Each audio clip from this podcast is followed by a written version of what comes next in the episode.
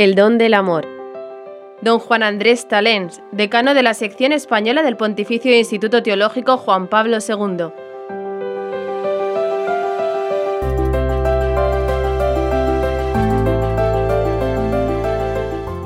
Libertad de hijos. ¿Cuál es el pensamiento cristiano sobre la libertad? La libertad, eh, ciertamente, en el cristianismo es una maravilla, ¿eh? porque ya lo dijo el cardenal Ratzinger muy agudamente. En realidad, la palabra libertad en latín procede de la palabra liberi. Liberi, que es una palabra que solamente tiene plural y que se refiere a los hijos, frente a los servi, que son los siervos, los esclavos, los sirvientes. Entonces, en realidad, ¿qué es ser libre sino pertenecer al Padre? ¿Qué es ser libre sino ser alguien que tiene un lugar en la casa? Por eso la libertad radicalmente es pertenencia. Sin pertenencia no hay libertad, hay esclavitud. Y de aquí que eh, realmente tenemos una filosofía de libertad muy diferente, ¿no? por no hablar de todo lo que supone este dinamismo de crecimiento en el amor que está ya eh, claramente formulado por San Pablo en el Nuevo Testamento, cuando él nos dice que para ser libres nos libertó Cristo. Hay una libertad esclava y una libertad liberada. ¿Cuál es la libertad esclava? Muchas veces la gente dice, soy libre porque hago lo que quiero. Eh, cuidado, porque muchas veces haces lo que tus pasiones quieren, no lo que tú quieres. ¿Qué es lo que realmente te hace libre? pues es realmente aquel amor que te puede dar la dignidad de hijo. Si no eres hijo, no puedes ser libre. Si no eres hijo, simplemente eres esclavo. Esta libertad que nos hace referencia a la filiación, creo que es un gran valor que tenemos que aportar al mundo, porque el mundo está ansioso de amor, de ser amado. Y esto eh, realmente eh, sabemos muy bien que es Dios mismo quien lo ha puesto en el corazón de las personas. En realidad, me decía mi madre Teresa de Calcuta, Santa Teresa de Calcuta, quien no da a Dios da muy poca cosa. Si no das a Dios, das poquito. Porque aunque te des a ti mismo, ¿qué eres tú?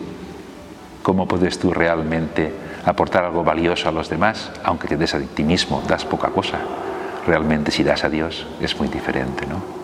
Ahí está ¿no? esa gran filosofía de la libertad y de la entrega sincera que tenemos en el cristianismo. ¿no? Entrega sincera, persona, ciertamente. Yo, a mí me gusta mucho la definición del cristianismo que aparece en la Redentor Hominis del Papa San Juan Pablo II, ¿no? cuando describe el cristianismo como la participación en el estupor de Dios ante la belleza de su criatura. Eso es el cristianismo. Poder participar de la sorpresa, de la admiración que Dios mismo siente desde el principio al contemplar la belleza del ser humano, que realmente el ser humano ¿eh? fue capaz de admirar a Dios y nosotros muchas veces nos despreciamos por desgracia.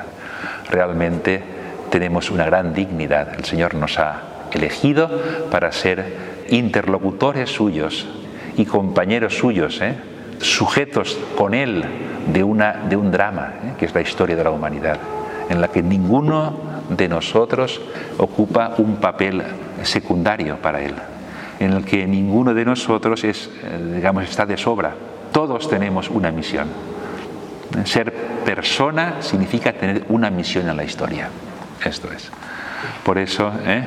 cualquier ser humano es digno de toda nuestra donación, porque ciertamente ante la belleza de cualquier ser humano, Dios mismo se inclina en Jesucristo y lo sirve.